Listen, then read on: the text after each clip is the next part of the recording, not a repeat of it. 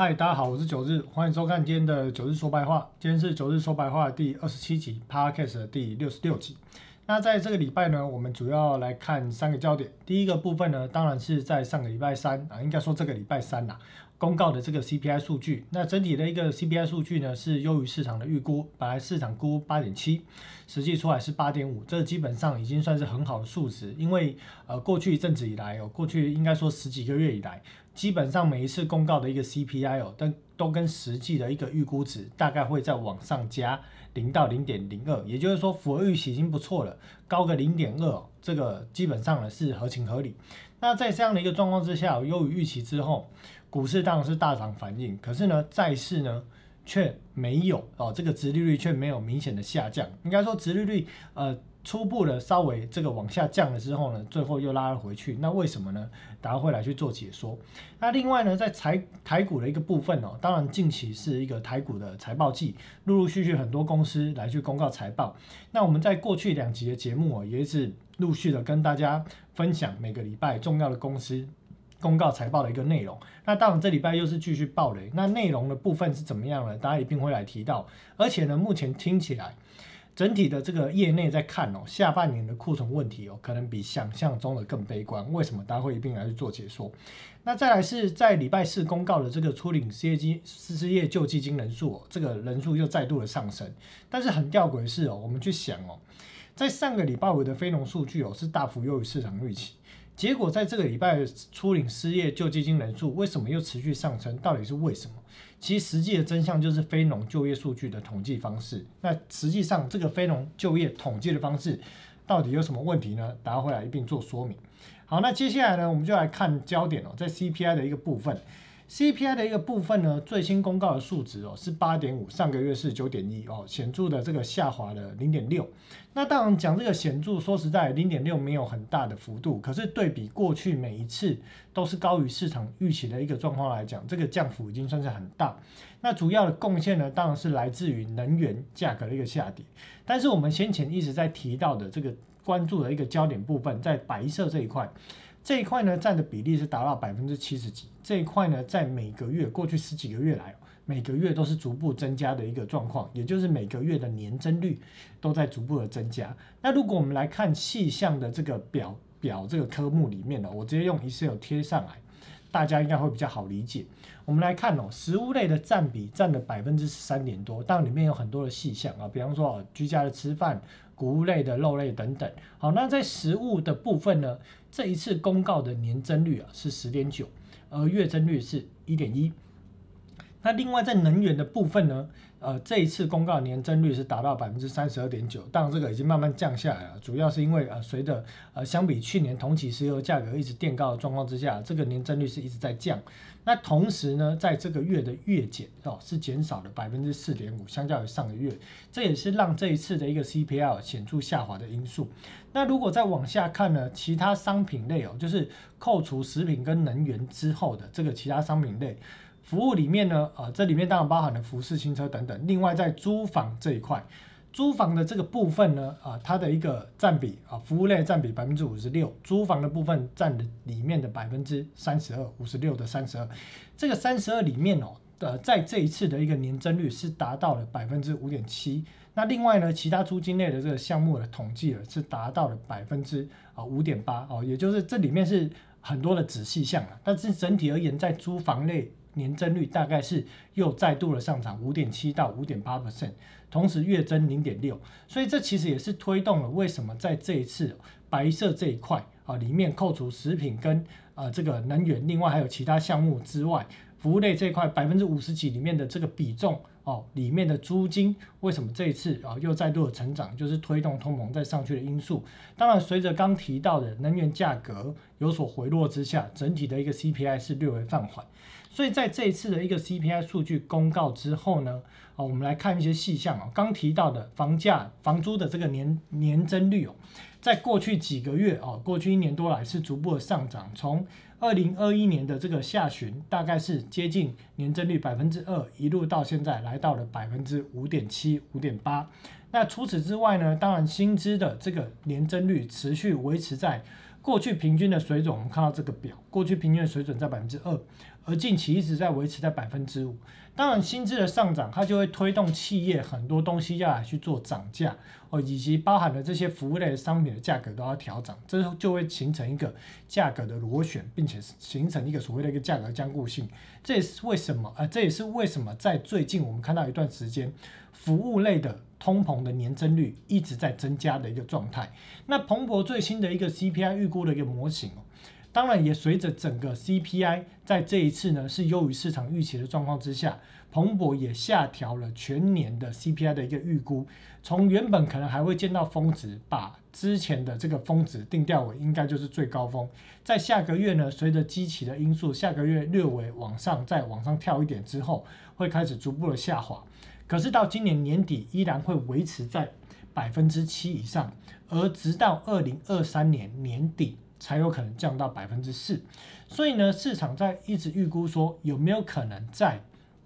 二零二三年的这个下半年开始降息呢？那我们就继续看下去。在二在两年期的这个债券值利率哦，当天 CPI 数据公告之后，收了一个下影线，而最近这几天值利率是没有下跌，大概还是维持在三点二 percent 左右。那另外呢，十年期债券值利率相较于在 CPI 公告之后，呃，在礼拜四又有所反弹上来，目前大概在维持在接近二点九，所以显示在这一次的这个呃通膨 CPI 的一个数据公告之后，债券的市场的反应并没有像美国股票市场那么热情。那另外呢，在利率期货的预估的部分。九月份也从原本预估的三码降到了所谓的预估两码，好，这个表没改到，这一次是降到剩下两码，两码的比例比较高。那当然这样的一个过程，主要是反映说，呃，通膨下来之后，市场一定对于九月份升息的幅度会降低，从三码降到两码。但是呢，对于在十一月份升息的码数，从原本的一码升到两码，也就是说，原本认为升息的幅度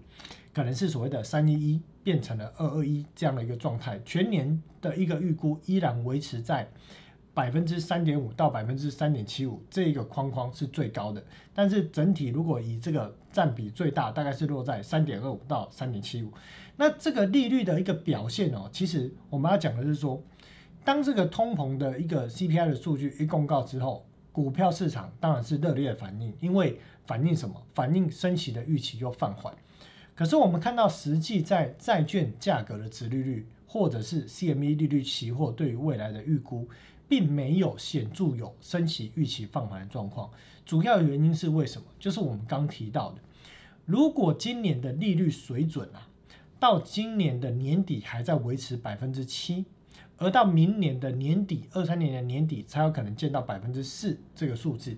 那在这样的一个状况之下，如果联准会在现在二点五 percent 的利率，就不升了，或者到今年年底只升到百分之三或百分之三点呃三点二五这样的一个幅度，那市场到今年年底的时候就会看到说，CPI 一直一直维持在百分之七左右，甚至在明年年初还维持在百分之七百分之六点多六点五以上，那市场就会去开始思考，从今年年底就会下旬就会开始思考说，这么高的通膨，只靠百分之三的利率能够压制通货膨胀吗？为什么要去升息压制通货膨胀？我们其实在过去的节目就有提到，我们说，呃，九日就一直在讲说，这一次的通膨主要的因素，除了大印钞票之外，还有供应链结构的改变。但是联总会没有办法去解决供应链结构的问题，或者是供应链的问题，它也没有办法去解决已经撒出去的钞票，所以它能够处理的就是提高利率，去压制这个民众对于通膨心理的预期。如果实质的压不住，预期的心理又压不住，那最后就会看到通膨快速飙升。所以在实质的没有办法压住的状况之下，联总会再怎么样，也要把所谓的预期心理的通膨给压下来。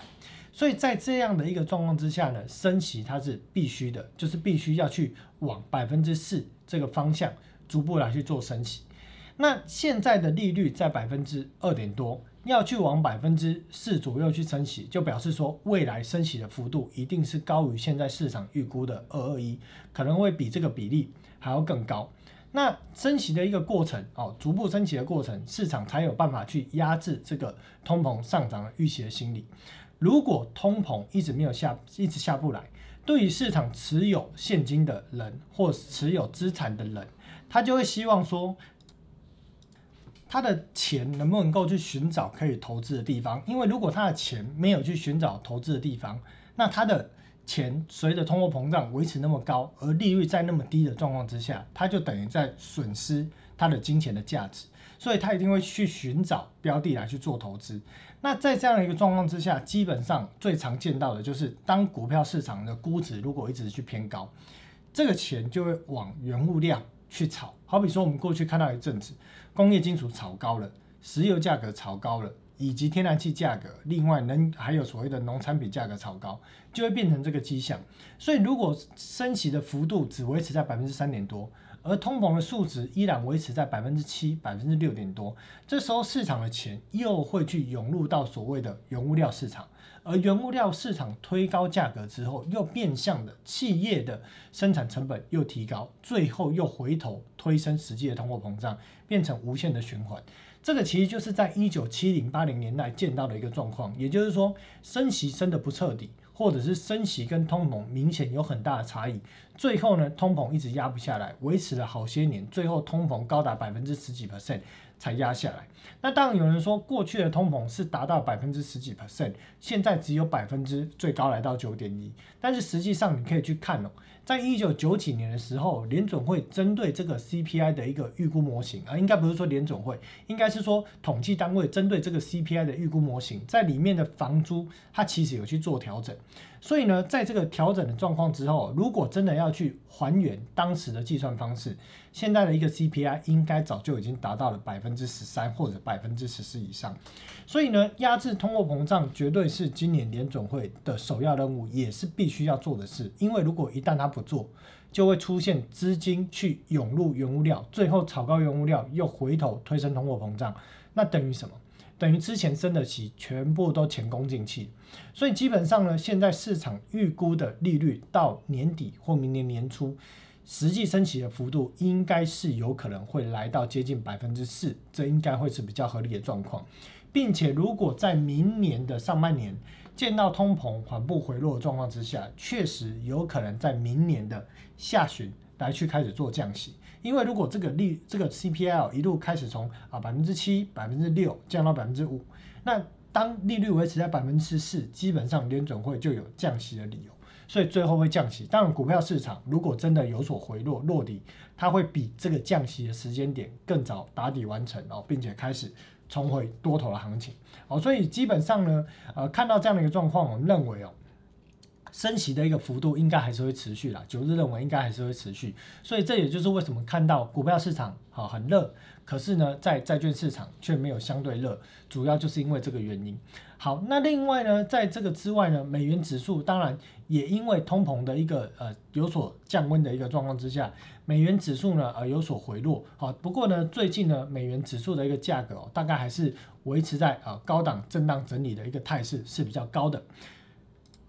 但是因为近期呢，我们看到在这个 CPI 数据公告之后，美元指数已经跌破了过去一段呃显著的这个压力的呃这个所谓的一个支撑哦，也就是在。五十 MA 这条线已经跌破，所以近期美元应该可会落，呃，应该是没有办法再维持这么强势哦，它可能进入一个高档震荡的一个几率会是比较高，主要是因为因为美元指数对应它对应的是一篮子货币，而里面成分比重最高的是欧元，欧元大概印象中记得是占了百分之五十八左右吧，所以在欧元地区有呃持续高通膨的一个状况之下。欧元区的经济的一个衰退，应该在下半年会开始加速，而在这样的一个状况之下，欧元基本上也很难强势，因为它整体的一个升息幅度也是明显低于美国，所以如果欧元没有办法显著的强势哦，基本上美元要呃说短线上快速的转弱，这个几率也不高哈，应该是维持在高档的震荡趋势的一个态势会是比较强，但是呢，如果你想要还要有之前从去年的这个下半年哦，到啊今年这样的一个投报的一个涨幅哦，应该是没有办法了，因为空间可能没有那么大。当然后面随着如果美股有修正，避险资金的涌入，呃，这个美元指数或者是债券整体它可能可以推高美元指数的上涨。但是呢，整体的一个幅度已经没有办法像之前那么高，所以如果要在这个位置去做多，呃，来偏多操作的投资朋友，会建议就是呃，可能你的部位的使用要对比之前来讲，要去降低这个部位，因为啊，相对来讲位置高了，而且跌破了相对的支撑哦，所以空间可能有限，但是不是说没有，但空间有限哦，所以记得在这边如果要持续做多美元指数的话，杠杆不要开太大。好，那再来我们来看看台股的一个问题哦。台股的法说基本上这一次的这一季的一个法说整体来讲是很惨，主要就是因为九日早在五月份法说会都还没有开始之前，第二季还没有开始之前，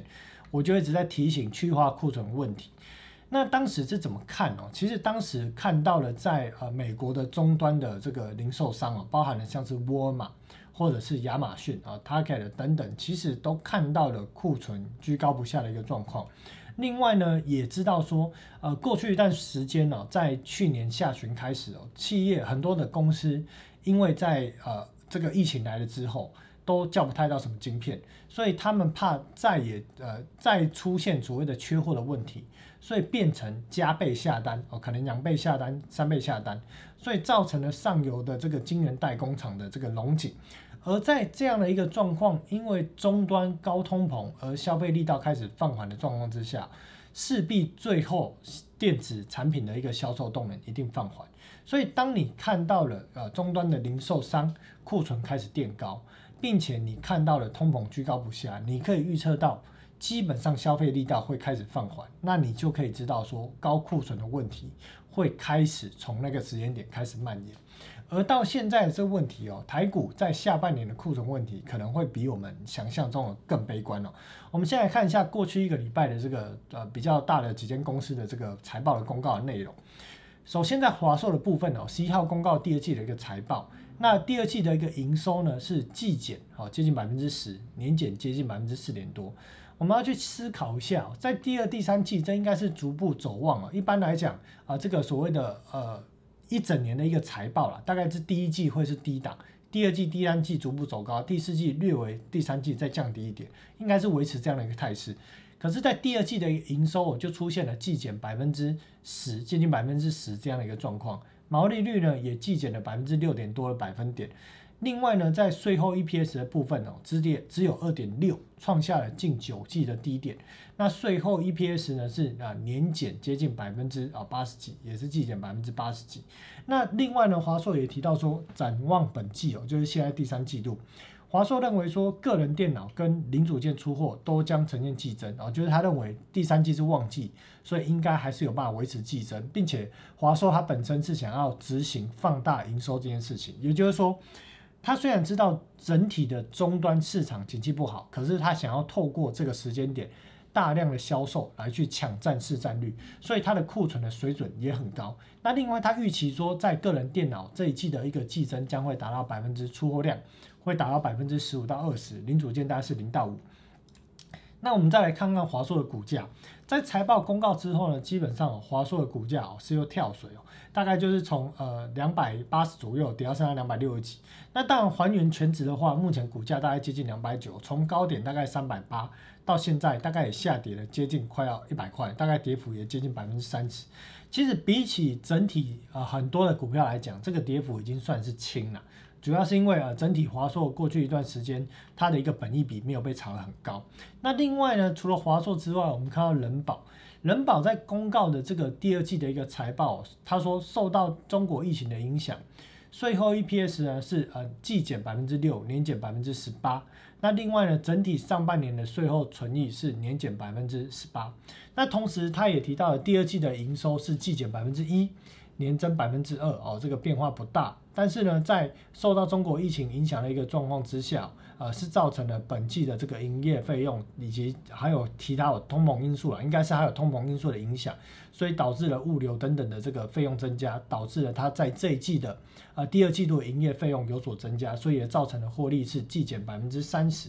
那另外呢，在代工厂的这个广达也公告了第二季的财报，也是提到了受到中国风控的影响，营收季减百分之十。年减百分之三点多。那同时呢，在税后 EPS 的部分哦，是季减百分之四十一，年减也年减了百分之四十九。所以啊，我们看到代工厂的一个状况也是不好。当然，对于下一季的展望，我是在呃相关的消息里面是没看到啊，基本上应该是认为会呃略有所增长这样一个态势。主要啊，其实也是反映了在呃第三季度呢，有些呃刚提到了华硕，他也希望说加大它的一个出货力道。那另外呢，也有包含了一些。呃，新的产品可能会推出，还有所谓的这个呃苹果供应链，当然它也是推动了红海在第三季的营运展望是比较好的一个状况。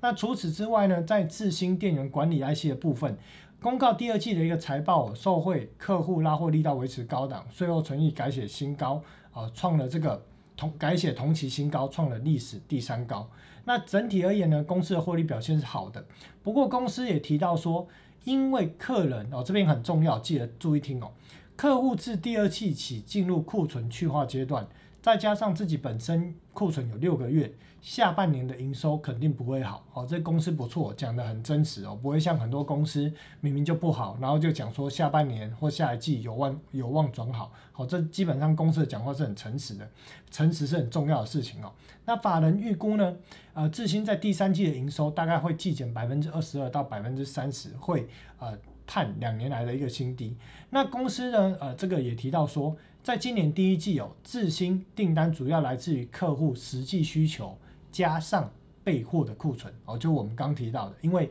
在去年呢一直缺单啊，缺这个晶片缺到怕了，所以呢加倍去下单。但是从今年的第二季开始，客户进入库存去化的阶段，智新也配合客户调整，订单演变成客户实际需求扣除客户预计去化的库存量。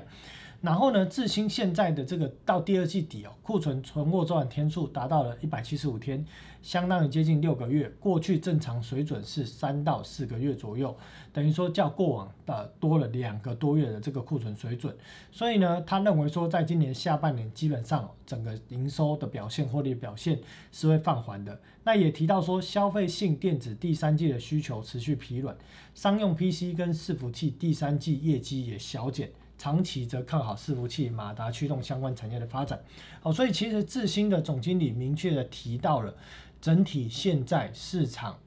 应该说这些 IC 设计业者实际遇到的一个状况，以及下半年的营运展望是讲的非常的直白也明确。那另外呢，在这个礼拜哦，过去一个礼拜美股的一个部分哦，Nvidia 好，它盘在周一的盘前公告了初步的财报数据。他说，受到游戏收入的影响哦，在第二季的营收、毛利、获利都会大幅低于市场预估。第二季初步预估营收只有六十七亿，原本市场估八十一亿，这个差距是非常大。调整后的毛利率只有百分之四十六，低于市场预估的百分之六十七。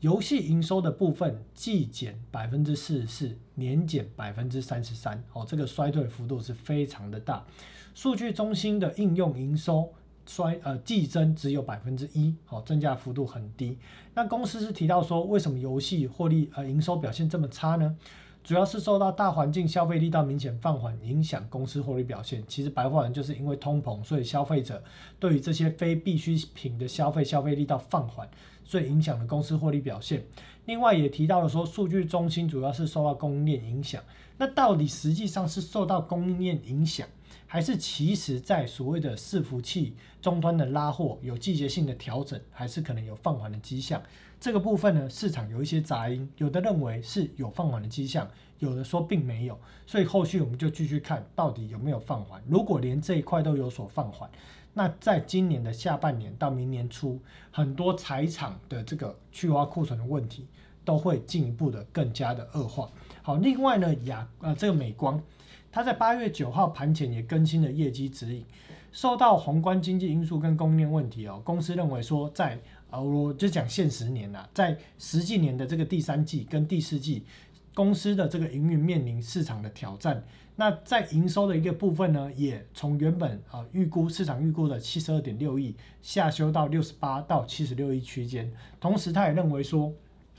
在二零二三财年的第一季，也就是今年二零二二年的第四季啦，他认为整体的记忆体出货的位元数将会季减，而营收跟利润率也会显著的季减。好，所以第三季不是最低峰，呃，不是最低谷，看起来在今年的第四季可能他认为会是个低谷。至于明年营运展望怎么样，目前美光是没有提到。不过看起来，呃，随着这个获利表现的一个部分哦，大概会在第三季哦开始下滑，显著的下滑，到第四季又更明显的下滑。好，那另外在下个礼拜呢，呃，要关注沃尔玛的财报跟应用材料的一个财报。那当然，过去一段时间我们扫描了很多公司啦，包含了 Apple。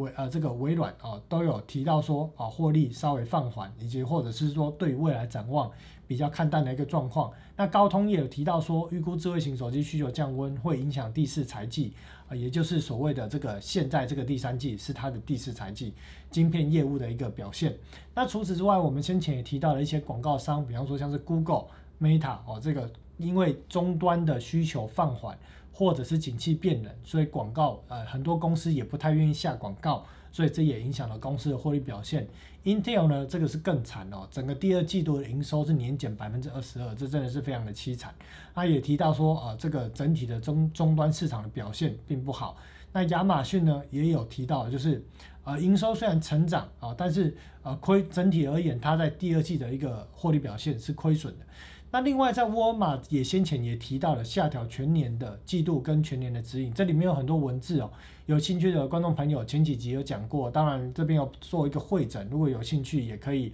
啊停下来看看里面的一些内容，因为我呃我不想念稿啦，这整个念过去很像在念经哦，听完会睡着哦，所以整体看起来也包含像是台厂我们提到的哦，这个 IPIC 设计厂的智源，另外还有提到联发科呃驱动 IC 的联咏。还有这个所谓的啊，这个呃，翼龙电的部分，还有新唐 MCU 大厂新唐文茂哦，这个晶圆呃做这个呃二第二类半导体的晶圆代工厂文茂，还有呢所谓的呃这个板呃这个所谓的呃 PCB 板啊，以及诶这个窄板的这个新星啊，另外还有封测厂的历程，还有面板厂的友达哦，之前我们都有提到。那念完一段呢，我们把这个整理成这张表，我们就用这个电子产业的上下游供应链，把这些公司把它叠上去，我们来看。从最上游的这个哦，IP 设计的这个资源哦，看淡了在今年下半年的转望。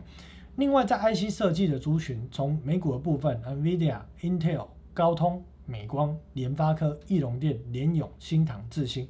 皆对于今年的下半年的展望是比较看淡啊。当然，有的明显看淡，有的说的保守。那设备厂 SMO 也是对全年的获利表现是有下修的状况。晶圆代工厂哦，如果是以一类的这个，就是一般的细晶圆代工，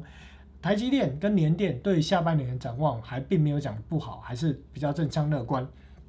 但是我们在看到成熟制程的这些晶圆代工厂股价啊，比方说联电啊、力基电啊，表现获利就很惨。那另外在第二类的晶圆代工厂文茂哦，对于下半年展望也是显著的放缓。新兴呢啊，当然 ABF 的窄板依然强，可是，在传统板的部分，包含南电也有提到。整个消费力道放缓，所以对于传统的一些啊基板或窄板的整个拉货力道，下半年看起来是比较弱的。封装的部分啊也是，另外还有模组厂跟系统厂，或者是所谓的品牌厂，友达、人保、广达、华硕等等。当然除此之外，还有我们刚提到的终端的零售商哦，沃尔玛、亚马逊、Costco、Target，其实都在第二季就已经出现库存明显增加的状况。这个我记得在。应该是在二十五集吧，有秀给大家那个库存所谓的图哦，有兴趣可以回头看一下。好，那另外还有在广告商部分，刚我们提到的 Meta 哦，或者是这个所谓的 Google，基本上呢，整个广告的一个收益，在今年下半年也是比较看淡。所以如果把这张表哦，再堆叠这些公司叠上去，你就会发现从上到下都出现了很多的问题，而且呢，现在的高库存的状况，我们要去思考。很多 IC 设计业者的订单哦早就下了，那但是呢这些单呢还在晶圆代工，可能还在做或还没有做完，这些到时候做完的货还要再送回去 IC 设计业者的仓库里面，所以呢这些库存的水位呢，在这个库存所谓的高点哦，可能不是在现在看到的第二季，可能到时候第三季才是见到高点，所以从那个时间点呢开始要去去化库存，基本上应该最后就会符合台积电的讲法。整体的去化库存至少看到明年第一季才有办法有效去化或者淡化的迹象。那除此之外呢？这些 IC 业者，我们要去思考一件事情哦。这个 IC 业者他囤了这么多的这个呃晶片或者是产品，或者包含了像是很多的这个通路商啊，比方说呃这个所谓的这个文业啊、大元大等等，你去看它的中这个库存所谓都非常高。这些存货它是要认列，如果它一直卖不出去啊，或者是没有当季当时哦热销的时候卖出去，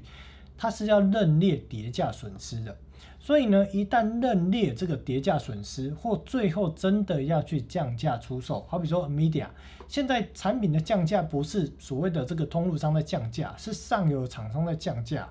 所以在这样的一个状况之下呢，如果这些持有高库存的企业又要认列跌价损失，好，他可能要小赚，或者他可能要赔钱去卖这些货，那企业的获利表现的财报 EPS 的预估。会是现在的 EPS 去乘上市场预估的本益比吗？这个问题留给大家去思考。如果下半年的状况是这样子，恐怕全年的本呃全年的 EPS 不是现在市场众多报告看到的 EPS 哦，也不是前两季去乘以二等于今年的 EPS 哦。投资朋友可能都要真的认真的去思考一下。好，那除此之外呢，在法人的累积买卖超，当然最近的这个买卖超有买有卖，好，但是整体而言呢，外资在长线上来讲还是比较偏向卖超。那如果以台股来看呢，我是认为啦，子弹应该还有一些飞呃飞一些空间的时间啦。除非美股真的短线上立刻做完头震荡下来，否则台股呢还有自己的戏要演。那基本上呢，对应的位置你大概去可以去寻找之前前低的一个位置啦，因为在呃五月五六月份的一个反弹的高点呢，大概也是之前前低的位置。这一次你大概也可以去抓对应的一个位置来去看是不是在那个位置有反弹结束的呃的这现象。当然呢，如果你要去详细看。呃，比较细节的反弹结束的现象哦，你就可以去看看是否有出现啊爆量不涨这样的一个状况哦，它可能就是一个短线啊止涨的一个迹象。那基本上近期台股的反弹呐，大概不外乎就是去拉台积电跟所谓的金融类股，你可以自己去打开 K 线来看，就是看了几天的这个每天成交金额哦的百前一百名，我大概看了几浪。好，再再看看这个台积电，看看金融股，大概基本上看完就是反弹，大概都是在谈这些股票啊。当然有些小的股票不能说全部没谈，一定有些有谈，但是幅度没有来的那么大，没有来的像是台积电金融类股涨得这么凶哦。高权指还有办法这样谈哦，基本上就是撑起加权指数的这个涨幅跟上涨的空间。那当然很多中小型股基本上就是。跌升反弹，反弹起来可能就是区间震荡，或者是不过季线这样的一个状况，其实很多哦，所以基本上这种走势啦，不太像是所谓的呃多头行情啦，所以呃投资朋友，我建议还是比较保守以对啊，纵使反弹上来，我不会看跌就跟你说跌，看涨就跟你说涨，基本上分析的背后是有一套逻辑，这个逻辑的架构，实际的状况没有改变。那基本上看法也是不会有所改变哈。那台币的汇率跟台股当然是成高度的反向关系了，在今年这一年。好，那另外呢，第三个这个标题的主轴提到是初领失业救济金人数持续上升，结果非农就业人数大幅增加，这到底是怎么回事呢？好，首先我们来看看美股的扫描的部分呢，当然会带到刚提到的这个就业数据的部分。Apple 的一个部分的股价疯狂的反弹哦，基本上就是由 ETF 来去做推动。苹果的股价反弹已经超过百分之三十，大概在百分之三十一左右啊，已经快要来到前高的位置。所以呢，在整个资金总量是萎缩的一个状况之下，基本上美股这一波的反弹基本上全部都是靠苹果。所以谈到这个价格呢，必定有所压力。现在市场我们刚刚提到这一连串的供应链哦。美股的龙头只剩下一间的供应链还没有对于今年下半年的展望下修，就是苹果。根据苹果最新给供应商的这个进度表示，好，依然在新的 iPhone 十四第一波的一个拉货动能还是维持大概是九千万台，全年明年的手机销售量预估依然维持在二点二亿只，完全没有下修。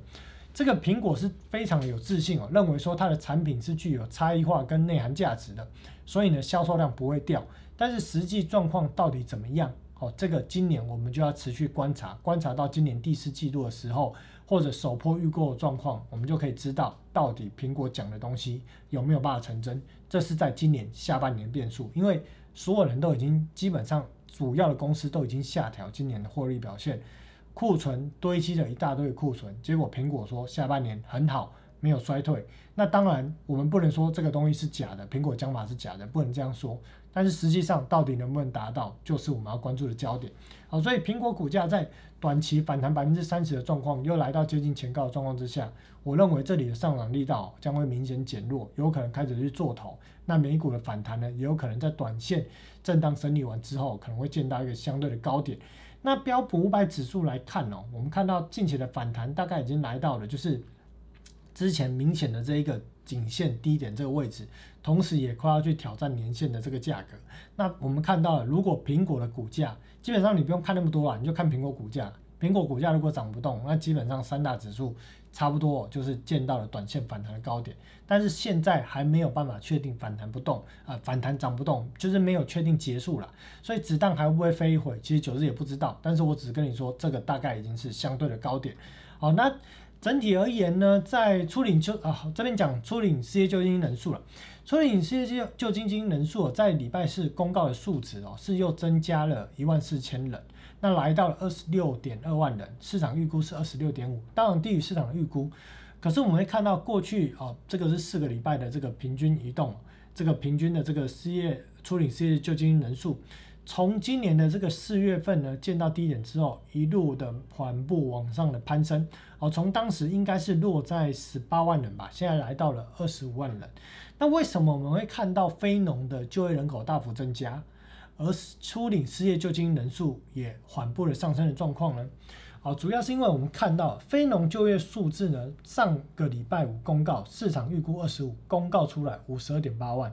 失业率降到百分之三点五，很吊诡啊！这么多人就业啊，结果领就业这个失业救济金的人也持续增加，到底为什么？我们就看这张表。为什么呢？因为非农就业的数据哦，红色这边的字哦，如果是听 podcast 的听众朋友，就是用念的。非农就业数据的统计哦，它是在计算说，嗯，机构调查了数据，主要是提供过去一个月新增或失去工作的数量，以及每周平均工时跟每小时以及每周平均的收入。另外呢，在计算的时候，如果同一个人在同一间企业担任一个以上的职务，那只会被算一次。可是，如果一个人同时在多家企业兼职，就会被重复算到。好，我举个例子好了，比方说呢，九日呢，假设在啊某公司呢任职，那他同时身兼多职，这样的一个非农统计数据呢，还是只有一。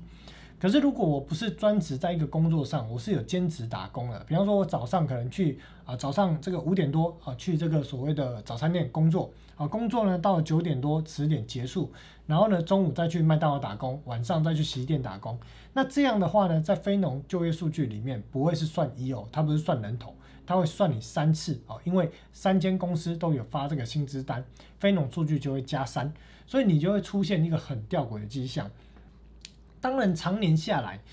劳动参与率绿色这条线，常年下来，随着美国人口老龄化，劳动参与率应该说可就业人口一定是逐步的降低。所以呢，劳动参与率呢，整体而言，这个数值呢，也慢慢的啊往下带。但是呢，在最近一段时间，我们会发现劳动参与率默默的往下的状况之下，同时非农数据快速的上扬。那为什么？其实就是因为统计数据的差异。而所谓的劳动力是劳动参与率是反映的真实的数据，这也就是为什么你会看到说，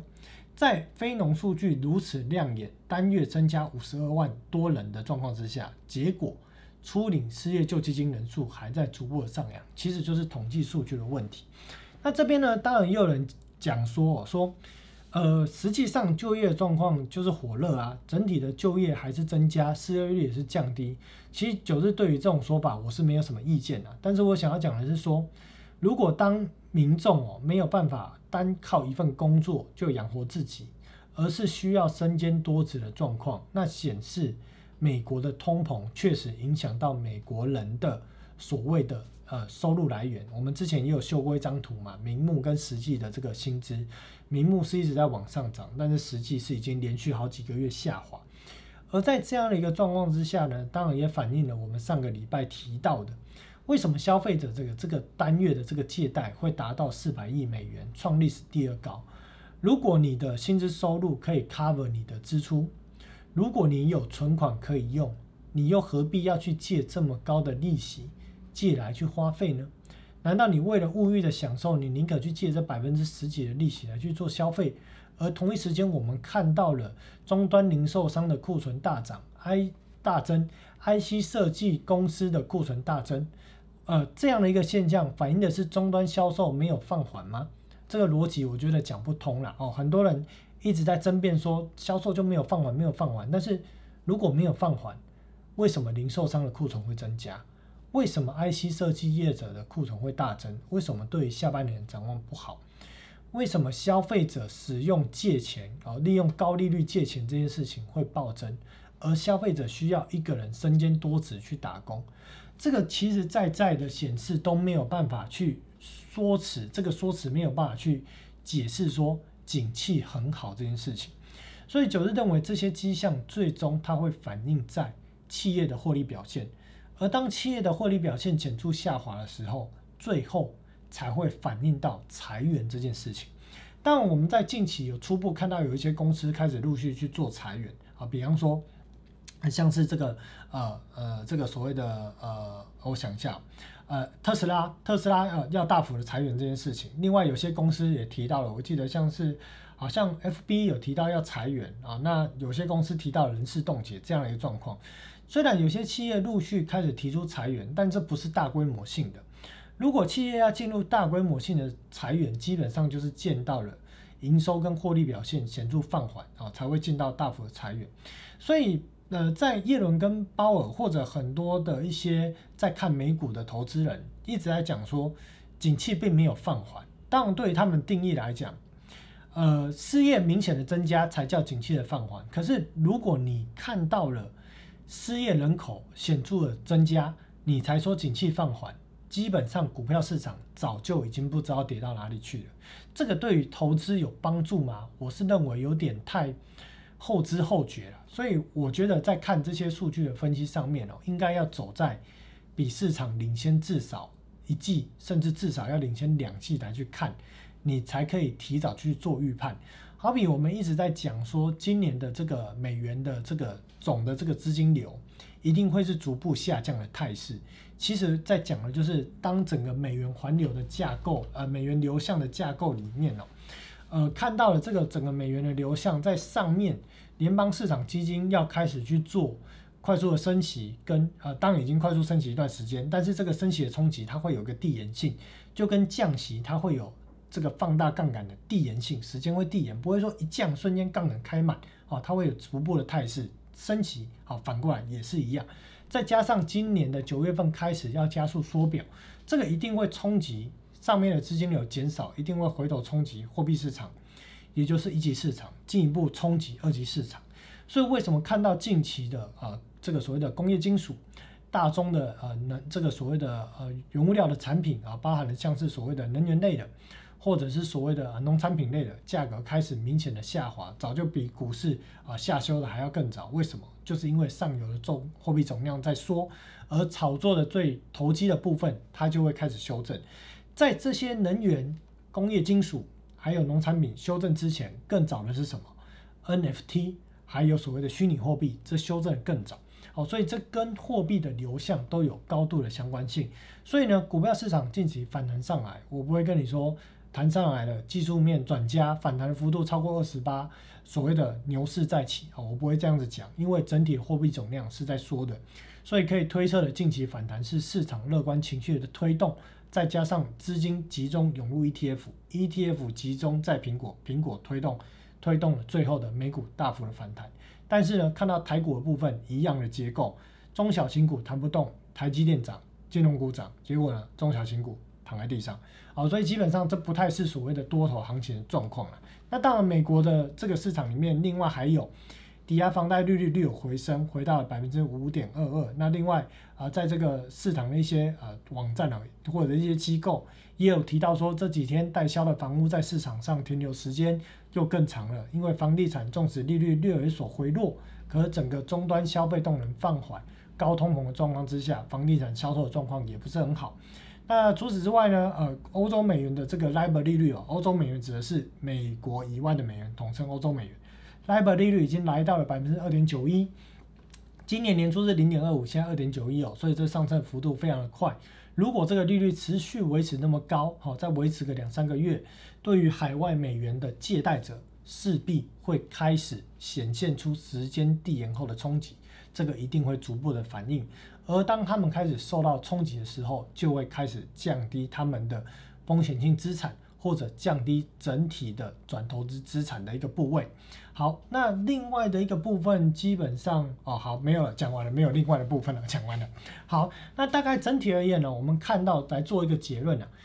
，CPI 的数据虽然又有预估，不过到今年年底应该还是会维持在百分之七以上，所以联总会升息的步伐势必没有办法放缓。哦，除非它真的疯了，升到一半要前功尽弃不升了，那到时候通膨可能就没有办法显著下来，这样的一个所谓的一个呃股市的阵痛期，它可能又会拖长更长的时间哦，所以麻烦联总会要升息升到位，因为九日也想做多了，因为做多比较好做，好，所以基本上升息的一个预期看起来还是会往百分之三点七五或甚至百分之四去做推进。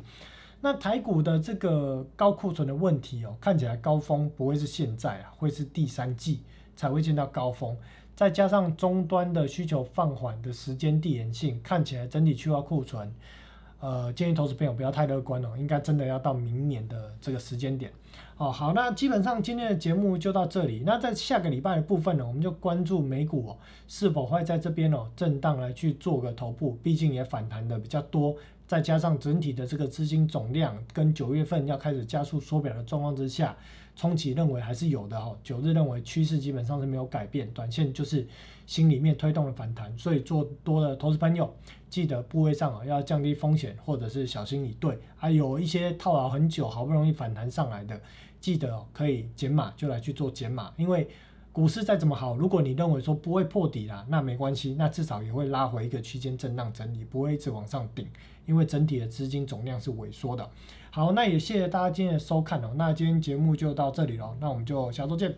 拜拜。